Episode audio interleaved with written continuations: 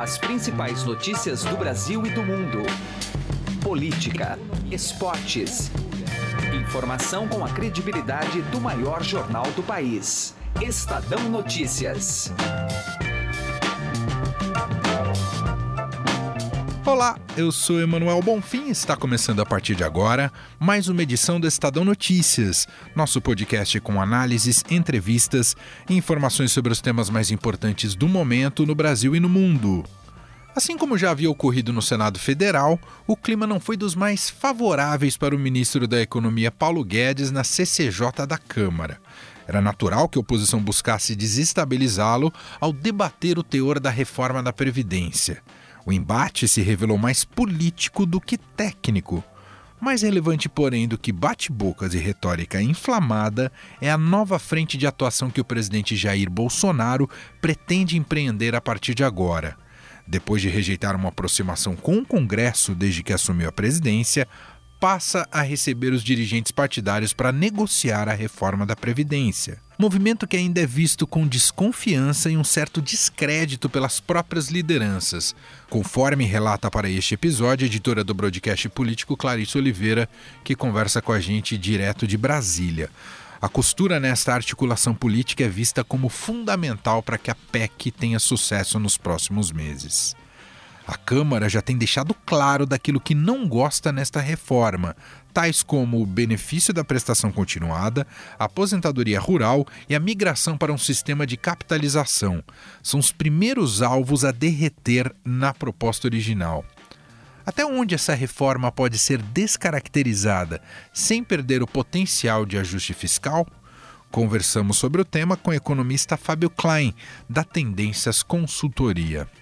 O Estadão Notícias é publicado de segunda a sexta-feira, sempre às 6 horas da manhã, e você pode nos seguir e assinar gratuitamente em múltiplas plataformas: iTunes, Deezer, Spotify, Google Podcasts e qualquer agregador de podcasts. Seja bem-vindo e bem-vinda e boa audição. Estadão Notícias. Chegaram novidades no Shop Together, o e-shopping com mais de 300 marcas como Lenny Blanc, Schutz, Carol Bassi, além de marcas exclusivas como Mixed, Animale e Ricardo Almeida. E o melhor, você pode parcelar suas compras em 10 vezes sem juros e receber tudo em casa, com entrega imediata e troca fácil e sem custo. Acesse já e confira shoptogether.com.br. Shop Together se escreve Shop 2 Gather. Estadão Notícias. Política.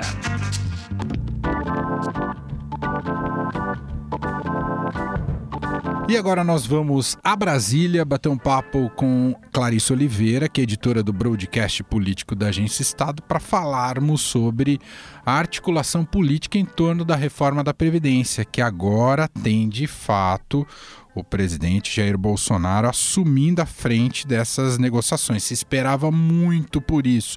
Tudo bem, Clarissa, como vai? Olá, Emanuel. Olá a todos que nos ouvem. Por aqui, bem agitado, Emanuel. Foi uma semana até agora aí bem quente, com muitos acontecimentos e muitas primeiras medidas para tentar apaziguar um pouco os ânimos na articulação, Emanuel. É verdade, Clarissa. E agora a gente observa uma retórica mais uh, intensa, né, e mais taxativa do presidente Jair Bolsonaro de realmente encarar, assumir a frente dessa negociação com os presidentes aí dos partidos. Qual é a expectativa para essa negociação, já que o Bolsonaro vinha com dificuldades em dialogar com o Congresso, Clarissa? Olha, Manuel, de fato há muito burburinho aí em torno das reuniões que o presidente vai ter é, pela manhã é, com presidentes de partidos, mas o fato é que eles próprios estão torcendo bastante o nariz para isso tudo. Né? Eu tive com dois desses dirigentes partidários é, que soltam frases em reservado do tipo, ai, não estou nem um pouco afim de ficar aqui esperando só para ter uma reunião com o Bolsonaro onde não vai se dizer nada. Né? Então, assim, há um clima de é, tem um certo ranço na relação com os partidos que vem desde a eleição, né? Desde aquelas sucessivas declarações do presidente de que né, não ia conversar com os partidos, que ia é, montar o primeiro escalão do governo em negociações frentes partidárias, isso tudo deixou uma marca nessa relação. É, há, no geral, uma sensação de que o presidente Bolsonaro trata os partidos muito como essa coisa da velha política e que ele não vai fazer o toma lá da cá e acham, de certa forma, é, que o presidente desrespeita um pouco essas instituições, né? Deixa de dar a elas o reconhecimento que elas deveriam ter. Então, é, no momento, claro, a gente vê que há um gesto do presidente é, nessa direção, mas a expectativa é de que essas reuniões sejam muito é, simbólicas, né? Com pouca discussão efetiva, pouca conversa que traga resultados. Mas não deixa de ser um aceno por parte do presidente de que está disposto a dialogar, né, Emanuel? Claro. Em outras palavras, a costura e a habilidade nessa costura hoje depende mais do presidente do que dos partidos. É isso, Clarissa? Na verdade, nesse momento ela não depende nem do presidente. Eu acho que os próprios partidos não têm a ilusão de imaginar que o presidente vai conduzir pessoalmente essas negociações. É, o que a gente enxerga, e aí isso sim está muito patente para quem está circulando aqui por Brasília, é que há uma insatisfação generalizada com quem comanda a articulação do governo. Então, é, por aí passa, por exemplo, o nome do ministro da Casa Civil, Onix Lorenzoni, que está bastante desgastado aí, inclusive entre os próprios governistas.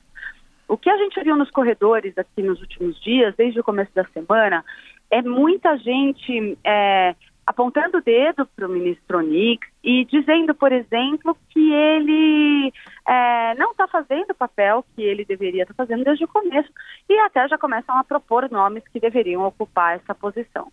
Dentro do PSL já tem até gente falando no nome da, é, da deputada Joyce Hasselman para esse posto e ela é um nome que também vem sendo citado para a Secretaria de Governo, não necessariamente há expectativa de uma mudança real, mas mostra que há uma insatisfação dentro da própria base. A base que, aliás, não é oficial, né? Uhum. Uh, e Clarissa, claro que estão todos, principalmente partidos do Centrão, incomodados com essa pecha de, de velha política, mas esses partidos, esses dirigentes, você sente uma mudança de postura e uma vontade de também sair dessa desse rótulo e partir para uma conversa mais programática e menos centrada em cargos e verbas, Clarissa? É claro que é, oficialmente toda conversa é muito aberta ao diálogo republicano, né? Mas em reservado, os partidos no geral é, afirmam que, é, ok, entendem que o presidente Jair Bolsonaro está determinado a estabelecer uma nova dinâmica de relação com o Congresso, mas todos insistem em dizer, ok, mas o que vai ser colocado no lugar? Algo tem que ser colocado no lugar, uhum. que não, não está lá até o momento. Então, há muita descrença em relação ao avanço dessas conversas. O que está mais patente aqui, é, é, no que diz respeito à minúcia da negociação da reforma da Previdência, é a percepção de que vai haver uma desidratação mesmo, né? O governo está fazendo uma ação forte para tentar impedir que essa desidratação ocorra já na CCJ. Em tese, agora o clima é, é de que o texto, é, pelo menos a impressão que a maioria tem, é de que o texto deve avançar para a comissão especial sem muitas alterações. É, mas na comissão especial, como já foi dito abertamente, questões como o, o benefício de proteção continuada ou aposentadoria rural devem cair fora aí do texto, né? Isso já está bem pacificado, Manuel. Clarissa Oliveira, editora do Broadcast Político. Muito obrigado, viu, Clarissa? Um grande abraço. Obrigada, Emanuel. Obrigada a todos que nos ouvem. Até mais. Estadão Notícias. Economia.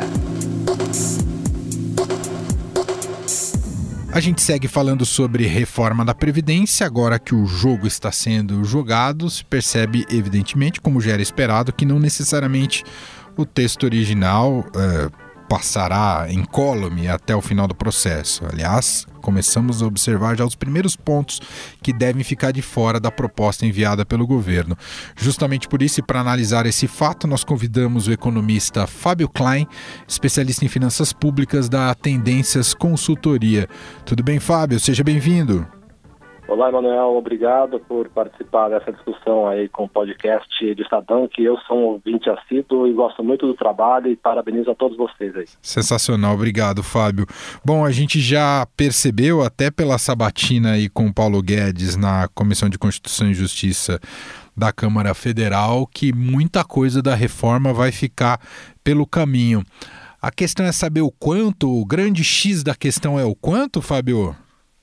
Olha, é, é em parte porque é, é, o, é o potencial de economia que a reforma eh, gerará é que vai determinar o quanto a, o problema crônico de déficit e de endividamento brasileiro será equacionado no longo prazo. Né? A reforma da Previdência é sempre uma, um benefício de mais longo prazo do, do ponto de vista de contas públicas, né? Mas, ainda que os efeitos ah, no mercado financeiro sejam de curto prazo. E aí que é, vem o X da questão. Quanto mais economia essa reforma é, apontar, vamos supor que seja um trilhão do Paulo Guedes, é, isso vai fazer com que o, a reversão da dívida pública aconteça de forma mais rápida, ou seja, para de crescer e começa a cair. E essa percepção, no curto prazo, já gera, já gera benefícios em termos de preço de ativos brasileiros, ou seja, a taxa de câmbio cai, a expectativa de juros também cai. Isso significa uma economia um pouco mais favorável para um crescimento mais rápido. Os agentes do mercado, o próprio mercado está está mais ressabiado, cada vez mais ressabiado em relação a, a, a, essa temperatura aí do Congresso, Fábio?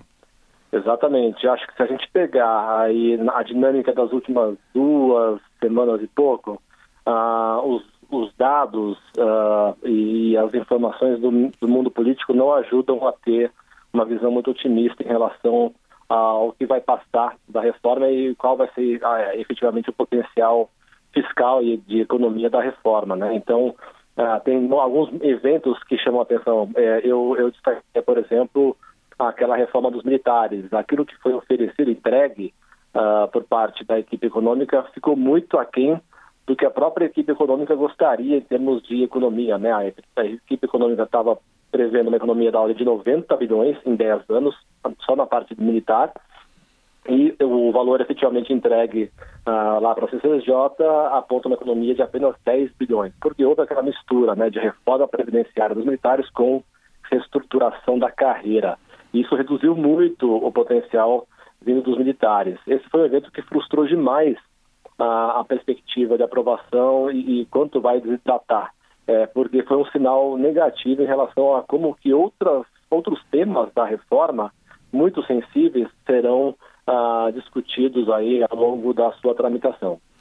Na sua visão, o ponto central para, digamos, preservar o mínimo de uma reforma considerável passa pela questão da idade mínima esse, é e, e, essa proposta do governo se mantido, 62, 65, é, é muito importante para que a economia seja ah, robusta, talvez não naquele um trilhão, mas tem um patamar é, que não seja desprezível se a reforma passar, Fábio?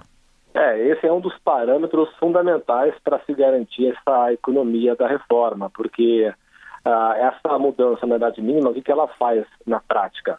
Ela adia né, o tempo de aposentadoria, que lembrando, no Brasil, uh, nós somos um país que uh, uma parte importante da aposentadoria, principalmente da classe média, classe média formal, né, que tem trabalho formal, mais escolarizada, ou até mesmo do, os, os servidores públicos, uh, que têm contribuição ao longo da sua vida ativa se aposentam precocemente. Essa é uma realidade do Brasil, esse é um desvio que nós temos a corrigir.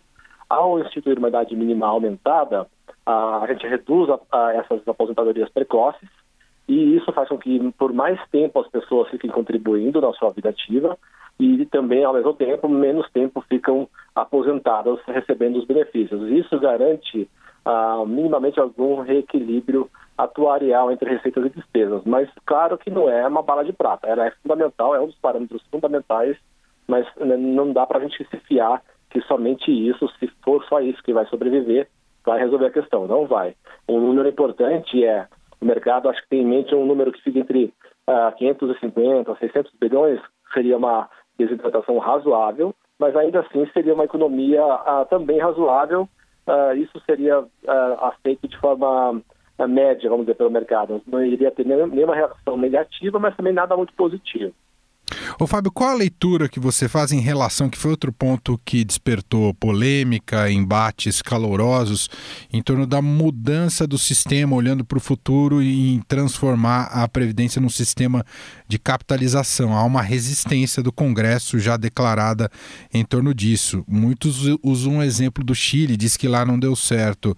Afinal, é positivo ou não migrar para um sistema de capitalização? Olha, eu acho que é positivo, não é, mas acho que a questão que está sendo é, delicada nesse caso específico é a parcela da contribuição do empregador, das empresas.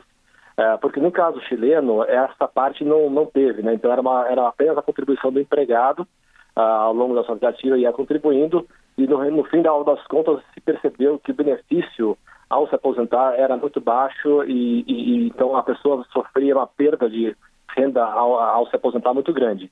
Acho que essa é uma questão importante a ser, a ser tratada. Supondo que haja também a contribuição dos, emprega, dos empregadores, ainda que reduzida em relação aos encargos trabalhistas atuais, eu acho que é um regime bom, por quê? Porque garante que cada um vai ter a sua conta individual de poupança, isso estimula essas pessoas a pouparem, a, a fazerem um movimento de poupança individual. É, ao constituir um fundo com esses recursos, que não está sendo usado para pagamento de idosos atualmente, será só pago quando essas pessoas se aposentarem, isso constitui um fundo que, inclusive, pode é, gerar recursos para aplicação em infraestrutura, por exemplo. É claro que isso vai depender da política do fundo, uhum. mas isso potencializa a poupança no Brasil, que é um determinante para investimento, por exemplo.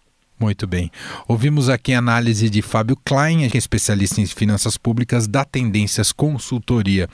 Muito obrigado, viu, Fábio, pela análise. Um abraço. Um abraço, Manuel. Estadão Notícias. Direto ao assunto.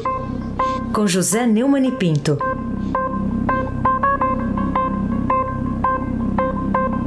Quarta-feira, e você sabe o que é que o Supremo Tribunal Federal tinha a discutir? Na sua pauta, Estava um processo que discutia o destino da pensão deixada por um homem. Seria decidido se apenas a viúva teria o direito de receber o benefício ou se ela precisaria dividir o dinheiro com o amante que o marido manteve por anos. Olha, realmente não é propriamente uma discussão institucional de muita valia. No entanto, foi substituída por algo ainda mais vergonhoso, mais ridículo, mais abaixo de qualquer avaliação crítica. O presidente do Supremo Tribunal Federal, ministro Dias Toffoli, suspendeu todos os julgamentos da tarde de quarta-feira para fazer uma sessão em homenagem à própria instituição e sua grei. Você pode até me estranhar, mas a única pessoa com o um mínimo de pudor presente era o Marco Aurélio Melo, foi embora. É porque o Marco Aurélio partiu do pressuposto, que seria o meu pressuposto de qualquer cidadão decente, e que, afinal de contas, a liberdade de crítica é que faz a democracia funcionar e não a autolouvação, né? a, a referência narcísica dos onze membros daquele poder. Não é o que acho de Astófoli. Ele não abriu mão de fazer a sessão e disse: precisamos ser firmes na defesa do Supremo Tribunal Federal. Ao fazermos isso, estamos defendendo a própria democracia, a liberdade e os direitos fundamentais. A sociedade civil organizada tem exercido historicamente esse papel crucial. Olha aqui, tem gente que realmente não se cansa de ser vergonha e de nos fazer passar vergonha. Afinal, somos nós que pagamos os vencimentos desses parlapatões. José Neumann e Pinto, direto ao assunto. Estadão Notícias. Alguma vez você já parou e pensou o que 1% pode fazer a mais pela sua previdência? Pode parecer muito pouco, mas faz a conta aí. Em alguns anos, essa diferença pode render uma viagem, uma casa ou até mesmo mais tranquilidade na sua aposentadoria. Agora, não vai descobrir isso só lá na frente, não, né? Compare agora aonde rende mais. E eu garanto para você que a XP é uma ótima opção para sua previdência. Acesse xpi.com.br e traga sua previdência para XP. XP Investimentos, mudando para sempre o seu jeito de investir. Estadão Notícias desta quinta-feira vai ficando por aqui. Contou com a apresentação minha, Emanuel Bonfim, produção de Gustavo Lopes e montagem de Nelson Volter. O diretor de jornalismo do Grupo Estado é João Fábio Caminoto. Mande seu comentário e sugestão para o e-mail podcast@estadão.com. Um abraço para você e até mais. Estadão Notícias.